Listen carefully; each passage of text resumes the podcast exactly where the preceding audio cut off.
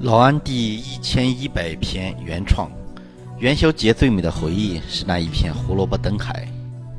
股市大老安职业投资机构负责人，经营中国股市十四年，迄今为止资产管理规模过亿。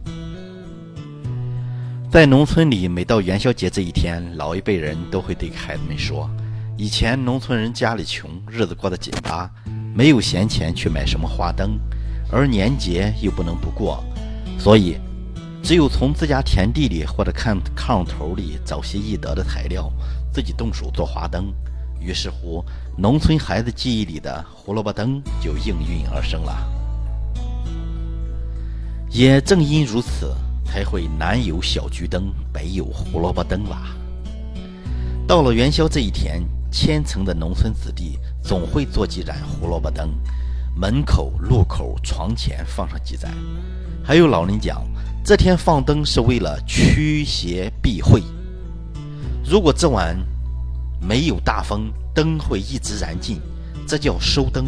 收灯谐音收成丰登，寓意来年会五谷丰登，是一个好的收成年。还有一种说法，要看看放放在屋子里的胡萝卜灯，灯芯燃烧完后的形状。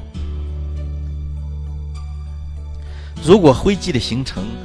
是什么庄稼，就预示着来年这种庄稼会丰收。总之，在这一天，家家户户都会点上胡萝卜灯，孩子们会提着自己的灯满村跑，整个村庄就像一个灯的海洋，热闹极了。今天早上，老安刻意早起了一会儿，弯了两盏胡萝卜灯送给两个孩子。期待孩子们有一个开心快乐的童年，期待老安自己有一个明亮愉悦的投资大道。今天是元宵节，金融股显然成了元宵节股市的明星。有段子说，上午是冲高推手，下午是砸盘黑手，说的就是今天的金融股，特别是券商股，作为股市里弹性最大的板块。券商股一直以来扮演着股市晴雨表的角色，被视为市场先行指标。牛市初期正是券商的风险收益最佳时期。此外，券商的营商环境在改善，有利于提升当下市场风险的偏好，利好券商的基本面预期。金融股的另外一个重要的构成是银行。对于银行股的上涨，老安认为，近期出台的降准、批准银行发行永续债等一系列政策，解决了资金来源和资本充足率对银行放贷额度的约束。政策利好支持银行板块估值持续修复。老安的中线多维度操作系统检测到，二月十九号北向资金净流入十八点八五亿元，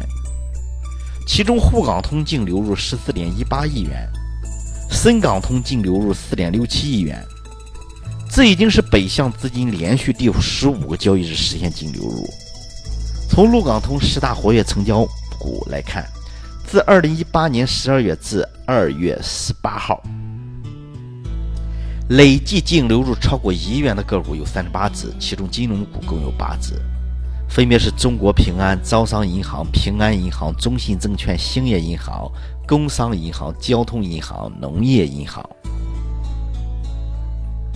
今天是元宵节，东方通信显然成了元宵节股市的明星。自二零一八年十一月二十六日开始，东方通讯以四点六五元的价格开盘，收盘价为四点九一元，涨幅为百分之十点零九。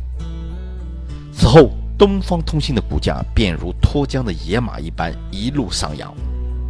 截至发稿时间，股价为二十点九三元，在不到三个月的时间里，股价暴涨四倍之余，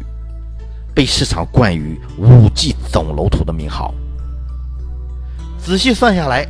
老安发现东方通信的主营业务主要为企业网和信息安全生产、智能自助设备产业、信息通信技术服务与运营产业。和其他产业等，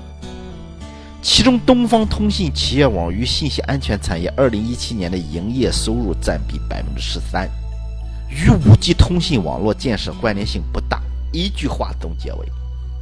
东方通信业绩难支撑高估值。另外，从近日已经披露的龙虎榜数据来看，在该股股价大幅上涨的背后，机构专用席位无一上榜，游资依然扮演着非常重要的角色。对，A 股就是这个味道，一直没变。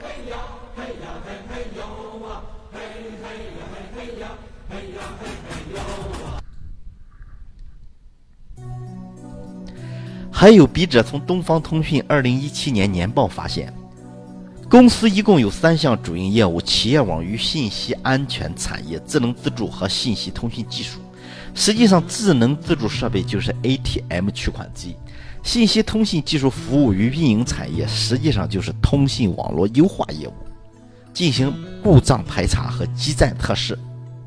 公司的核心技术宽带集群技术和五 G 没有太大的关系，这一点东方通信在近期的公告中也有提到。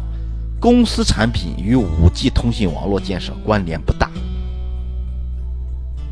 近期大涨的几只股票，如风帆股份、通产立新等，龙虎榜炒作游资中出现了上述营业部的身影，老安不禁感慨：天天你我涨停，我却不敢买入。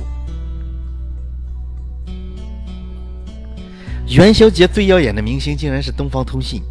主力游资在有限的几只个股之内集中发力，让大家天天看涨停不敢买入，通过这种方式彻底激活了市场人气，引发大量散户的追涨，但是持续性如何有待市场考验。只有潮水退去之后，才知道谁在裸游。留在我们这一代老男人记忆里的元宵节最美的，永远是家乡的那一片胡萝卜灯海。